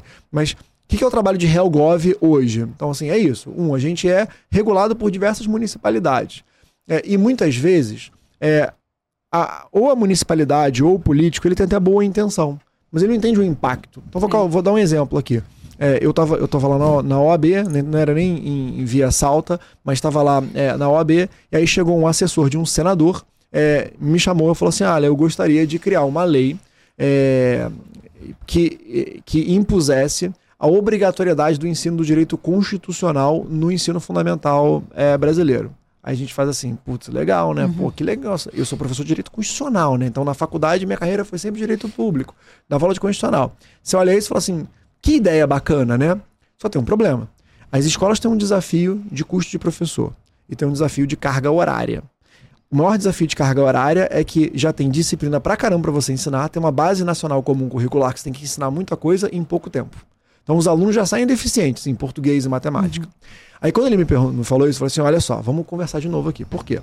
O desafio é: você não vai conseguir fazer a escola colocar mais um tempo de aula. Porque colocar mais um tempo de aula significa aumentar muito o custo da escola. E aumentar o custo da escola significa repassar mensalidade, aumentar o custo para os responsáveis. Ao mesmo tempo, você não vai conseguir tirar nada. Porque você vai tirar o quê? Matemática, português, para colocar direito constitucional? E eu entendo que constitucional é importante, mas será que nutrição não é importante? Será que primeiros socorros não é importante? Será que não tem um monte de coisa também que é Educação importante? financeira. Educação financeira. Então cada área vai querer também bagar. Vai chegar uma hora que você não vai ter mais escola, né? Ou vai, vai criar só. Então, O aluno vai ficar 24 horas É. em grade. Full a, a sua ideia é maravilhosa, a sua perspectiva é maravilhosa, mas como que eu posso te mostrar que a realidade da escola não consegue abraçar isso? Então, hoje a gente faz isso via eletiva, dou aula para os alunos, pô, mas é, é optativa, é eletiva, é online, é- são de diversas formas diferentes, a gente consegue estruturar isso. Falei, vamos criar um projeto em que a gente, pô, faça com que as OABs se manifestem, criem um currículo para as escolas que queiram aderir, para os alunos que queiram assistir. Aí eu acho legal fazer, mas a obrigatoriedade não vai funcionar. Então, hoje o meu trabalho de RealGov é um trabalho de lobby, não deixa de ser lobby, tá? Eu sei que o brasileiro tem muito preconceito com a palavra lobby. Aqui no Manda pro mas- Jurídico não, que já A desmistificou gente já isso conversou aqui. bastante sobre isso. Que maravilha. Nossa audiência já tá desmistificada. Que Todo maravilha, mundo sabe sim. que lobby, ó. Mas, na prática, como é que funciona a RealGov, tá? Assim, explicando muito rapidamente para vocês. Existem os tomadores de decisão e existem as informações que chegam nos tomadores de decisão. E existe uma camada aqui, é, são os gatekeepers, é, um portãozão que impede que todas as informações cheguem ali. Até porque é óbvio, né? O tomador de decisão ele não, não tem condição de receber informação de todo mundo. Então ele seleciona quem vai passar a informação para ele. Então, hoje a nossa função qual é? É entender quem são os principais tomadores de decisão que podem influenciar na educação e conseguir mostrar para eles a realidade da educação privada brasileira. É basicamente isso. Então, é, reforma tributária, por exemplo, olha, se você vier com a reforma tributária da forma como você está falando, você vai duplicar a carga tributária de escolas, que já não tem margem. Então, no fundo, você vai duplicar o custo da mensalidade em, na grande maioria das escolas Sim. brasileiras. Não funciona. Então a gente mostra os números que a FGV produziu, a gente mostra os relatórios, a gente mostra que essas escolas não operam com margens tão boas como outras, porque são empresas familiares que têm dificuldade, e ali a gente consegue convencê-los que eles têm que dar uma, um desconto de alíquota de 60%, como veio é, no, no Congresso lá. Trabalho da Breduc, trabalho nosso com o ensino superior, mas é, é basicamente isso. Assim, então é um lobby positivo, mostrando a nossa realidade de mercado, tentando ser, extrapolar o gate, gatekeeper e tentando ser uma dessas pessoas que influencia ali esses tomadores de decisão. Foi alguma Perfeito. audiência pública que foi convocada nesse sentido? Ou vocês simplesmente tiveram que fazer o lobby mesmo pra. E mostrando em dados e números, olha, cara, se vocês fizerem isso vai vi- vai viabilizar, até porque você não deixa eu subir a margem, eu tô regulado. Então, assim, você tá criando dois problemas, um inclusive pra você, né? O, é, é, a, a nossa, a, a lei de mensalidade ela traz duas coisas muito bizarras, tá? É, uma, eu não posso aumentar. Assim, então, se a demanda estiver muito alta, vai fazer fila. Assim, quando a gente ah, inaugurou a Escola Leva em Botafogo, no Rio de Janeiro, a gente fez uma precificação. Na nossa cabeça era uma escola cara, mas no primeiro ano foram é, 325 vagas e 900 pessoas em fila de espera. Então você vê uma escola que cobrava 5 mil reais, cobrava, hoje já cobra muito mais caro do que isso, que tinha três vezes fila de espera, tava barata.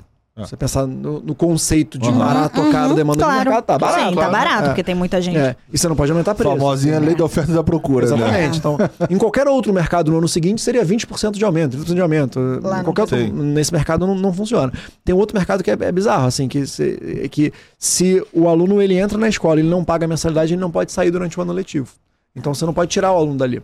Você pode cortar luz, você pode cortar gás, você pode expulsar do hospital, do leite hospital. Mas Mas da escola não pode. Porque ele não pode perder o ano letivo dele. Então, os níveis de inadimplência de uma escola, São é o que, o que mais quebra a escola hoje é a inadimplência. Justamente por isso, assim, porque a última coisa que alguém que está em dificuldade financeira vai pagar é a escola, porque não tem impacto nenhum, então Sim. não vai pagar mesmo. Então, é, não tô criticando aqui não, acho que tem um fator pedagógico grande, beleza, é, acho que tem um desequilíbrio em relação ao mercado, mas é, é, é, é muito regulado em relação a isso. É, sobre participação, a gente constitui uma frente parlamentar, então, assim, tem alguns parlamentares são mais simpáticos. É, eu fui convidado para a audiência pública do Senado para falar em impacto da tributária da educação. Então, você vê, é tão aberto que hum, a gente ainda é fraco comparado com outros grandes mercados. Então, assim, se me comparar com petróleo, com saúde, assim, não tem. Nosso nível de esforço é uma associação que Sim. ainda é pequena, assim, que tem um orçamento muito pequeno. É, não preciso gastar dinheiro em marketing, nada disso. Assim, é chegar, bater na porta do deputado e falar, deputado, você é sensível ao meu tema aqui, porque é educação, olha como é que vai afetar. Então, hoje, é, seja em âmbito municipal, estadual ou em âmbito federal, a gente tem muita abertura, tem muita conversa boa é, com diversos parlamentares. Assim, é, é- é legal o trabalho, é legal como- ver como eles são sensíveis à educação brasileira. Pô, legal. Não, e a minha pergunta é até pra fechar aqui, e ir fechando um pouco do nosso podcast, que a gente já tá batendo a nossa hora. Nossa, gente, poxa, eu tô aprendendo tanto Não, aqui, tá muito legal. cara. Acho que até fato dele ser didático, por ter sido professor, facilita muito a nossa Nossa, compreensão e gera o, o- o interesse, né? A curiosidade. Que bom. A minha pergunta é justamente no sentido do- de, de passos futuros, assim. Porque eu, eu sinto muito isso. Eu vi uma entrevista, é, independente da, da. do que a gente pensa da pessoa, eu, eu vi uma entrevista do Felipe Neto uma vez, que ele foi um cara que foi o pioneiro em muita coisa aqui no Brasil, no ponto de vista da internet. E ele falou uma coisa que, que eu guardei, que ele falou assim, cara, é muito difícil você ser pioneiro porque você não tem a referência.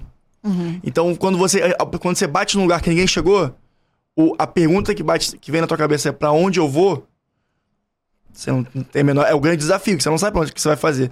E eu entendo que a- a- o posicionamento da- do, grupo Salta, e que foi o grupo Eleva, como você narrou pra gente aqui os fatos, é, tá nesse lugar.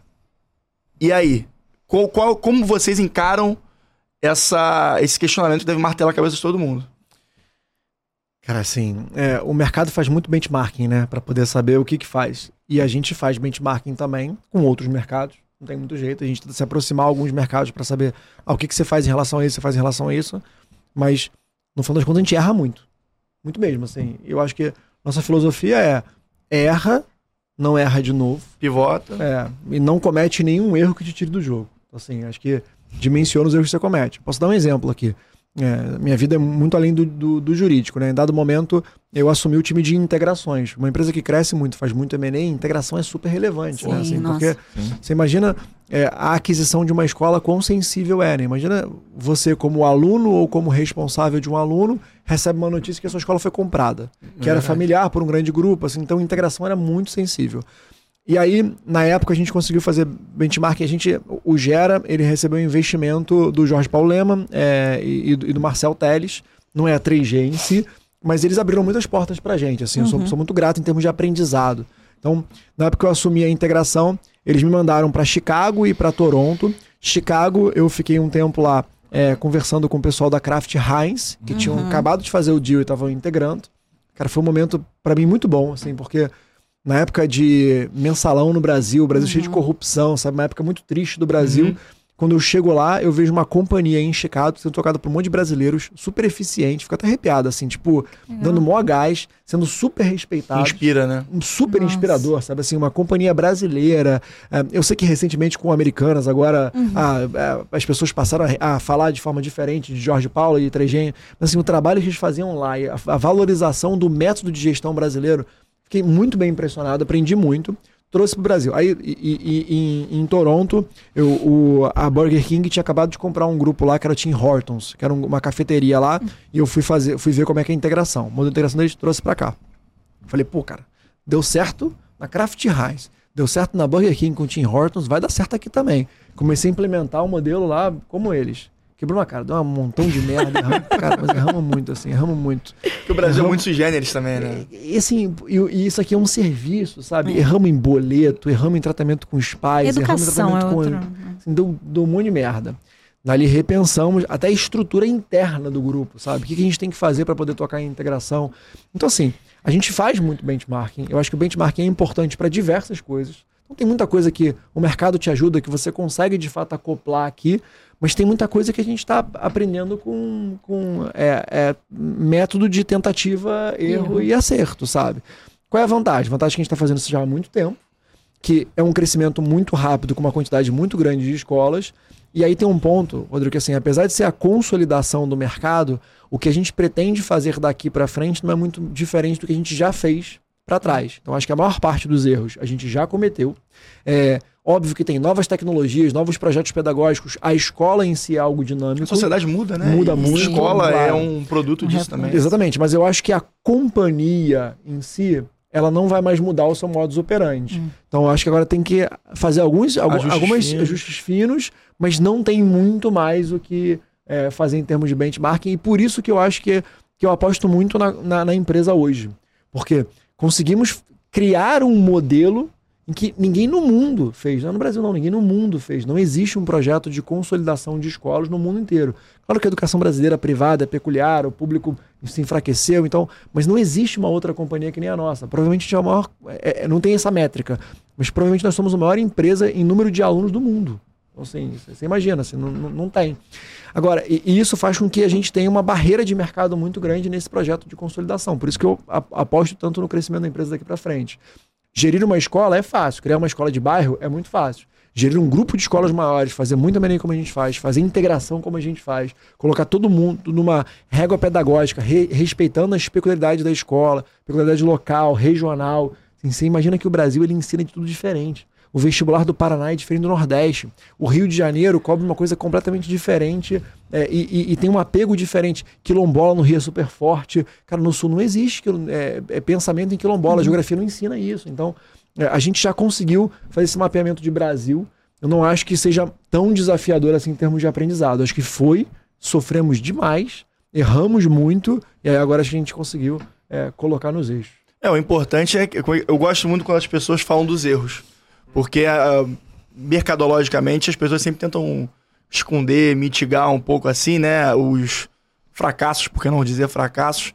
Mas eles são os fundamentais para você criar um desenvolvimento, uma curva de desenvolvimento saudável da própria empresa. Claro que a gente não trabalha para errar. Ah, E também, sempre quando a gente vai tomar uma, uma decisão, a gente tenta mitigar, blindar o processo para que os erros sejam mitigados, como eu disse. Então, é, é, muito, é muito legal saber que, que você trazer isso aqui pra gente, porque, principalmente no meio jurídico, existe essa vaidade do, do super advogado, da super advogada, né? Que não comete erros. Só que, cara, o erro é, é- faz parte do cotidiano e a grande, o grande desafio é o que, que você vai fazer com ele, né? É, a gente pode entrar depois numa discussão mais pedagógica aqui, mas eu não acredito em crescimento, seja pessoal ou profissional, se não tiver feedback, entender o que você errou, porque no fundo o feedback é você entender o que que você está acertando, olhar o que você está errando e você ter um processo de conhecimento centrado no seu erro para você poder se desenvolver. Então, se você acha que você não erra nunca, você está no mindset errado, você não vai se desenvolver nunca mais, você, Exato. você parou no tempo, tá? Mas isso lá na companhia é muito forte, assim, contando um pouco da minha história, como que eu acabei entrando, no, voltando pro jurídico lá. É, e isso eu sou muito grato à filosofia da empresa, porque no momento em que o Gera, é, o Gera já tinha, é, que é o fundo né, que investe na gente, feito a aquisição de um grupo de escolas aqui no Rio. Na integração, eles tiveram um pouco de rusga com os donos dessa escola e eles acabaram saindo. Então você imagina que era um fundo, era uma gestora para tocar um grupo de escolas no Rio de Janeiro, sofreram muito também com essa gestão. O segundo M&A que eles fizeram, que foi a gente, e aí a gente como pense, né, porque eu sou vendedor num primeiro momento, já foi um M&A diferente, foi um modelo muito mais de aco e raien, assim, pô, vamos contratar essa galera aqui para eles tocarem o negócio e ajudarem a gente, tanto é que o CEO do Pense na época vira o CEO do, do Grupo Salta, É, e lá no Pense, nós éramos pequenos e informais, não tinha jurídico. Então é aquilo, assim, eu era um formado em Direito, mestre em Direito, professor de Geografia, diretor regional. Diretor regional é operacional, assim, é um diretor de unidade que ajuda outros diretores de unidade, basicamente isso. E aí quando a gente faz a fusão, aí o Gera olha e fala assim, não, agora a gente já está grande o suficiente, tem que ter o departamento jurídico. É, vamos contratar alguém de fora. Aí o Bruno levanta a mão e fala assim, ô Dudu e Rafa, que são as fundadoras lá do, do Gera, tem o João. O João é formado em Direito. Ah, qual é a experiência do João? Pô, três períodos de Defensoria Pública é, para poder é, tirar, ter, ter, ter diploma, assim, porque basicamente era a minha experiência. Zero em Direito. Como eu estava terminando o mestrado, é, a minha única experiência no direito era meramente acadêmica. Então o que, eu fiz? Fiz uma prova para substituto da UERJ, passei, então comecei a dar aula na UERJ.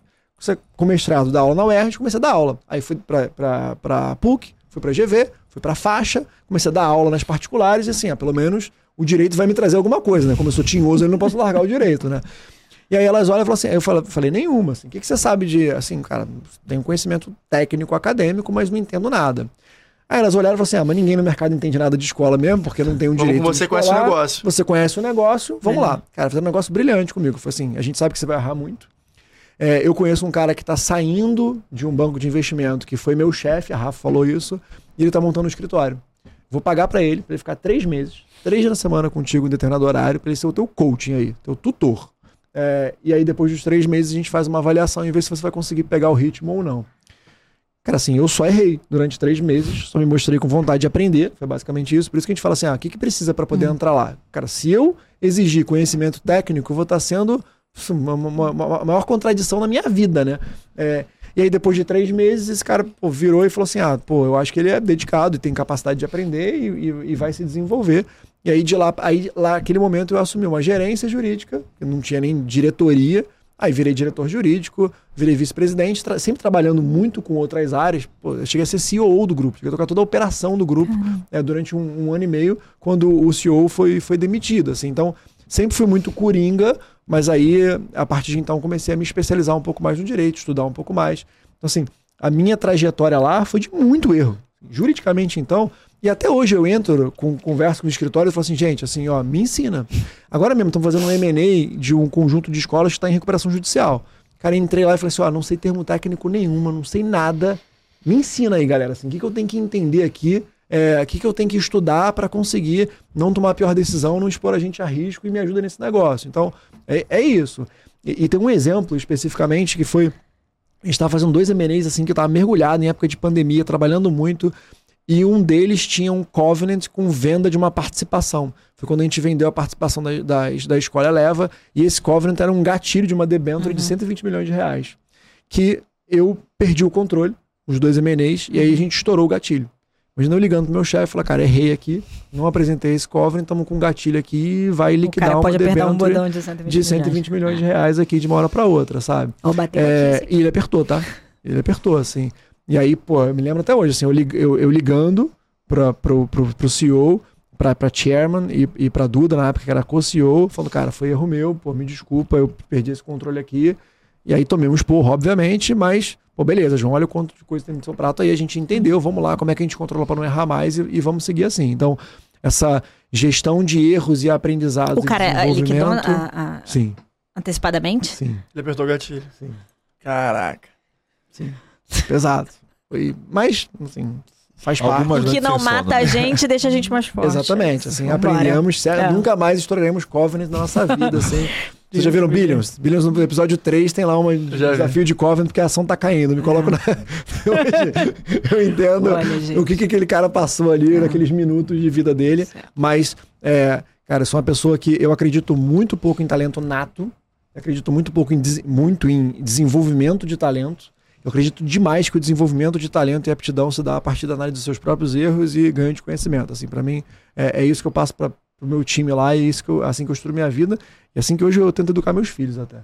Alguma coisa a agregar depois dessa, dessa, esse compartilhamento? Não, acho que fechou bem, né? Perfeito. Suave, cair dentro, se esforçar, se preparar para poder errar, lapidar, cumprir melhorar. os desafios, é. ainda que tenham erros no meio do caminho que são naturais de acontecer. Na verdade, eu escrevi outro dia um trecho no meu Instagram para falar de uma sociedade que eu faço parte, não tem nada a ver, mas usei a Adélia Prado, aí o João Paulo Prado me remeteu, que é um trecho que a Adélia Prado fala assim: "A minha mãe achava o ensino a coisa mais bonita do mundo, mas a coisa mais bonita do mundo é o sentimento".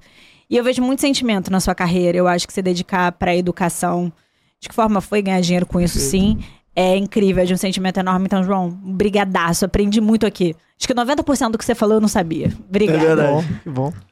Então, senhoras e senhores, doutores e doutoras, declaro encerrado mais um episódio, episódio incrível do Manda pro Jurídico. E, bom, Igual como não disse no meio, porque o papo tava bom. Vou reforçar para vocês nos seguir nas redes sociais, arroba manda pro jurídico.pdc, tanto no TikTok quanto no Instagram, além de Manda pro Jurídico Podcast nas principais plataformas de áudio e vídeo. Compartilhem, interajam conosco, porque só assim vamos conseguir cada vez mais desenvolver a nossa bolha jurídica, tá bom? E, bom, qualquer outra dúvida, eu tenho certeza que vocês já sabem, né? Manda pro jurídico, valeu, até amanhã. Até amanhã não, até semana que vem. Grande abraço.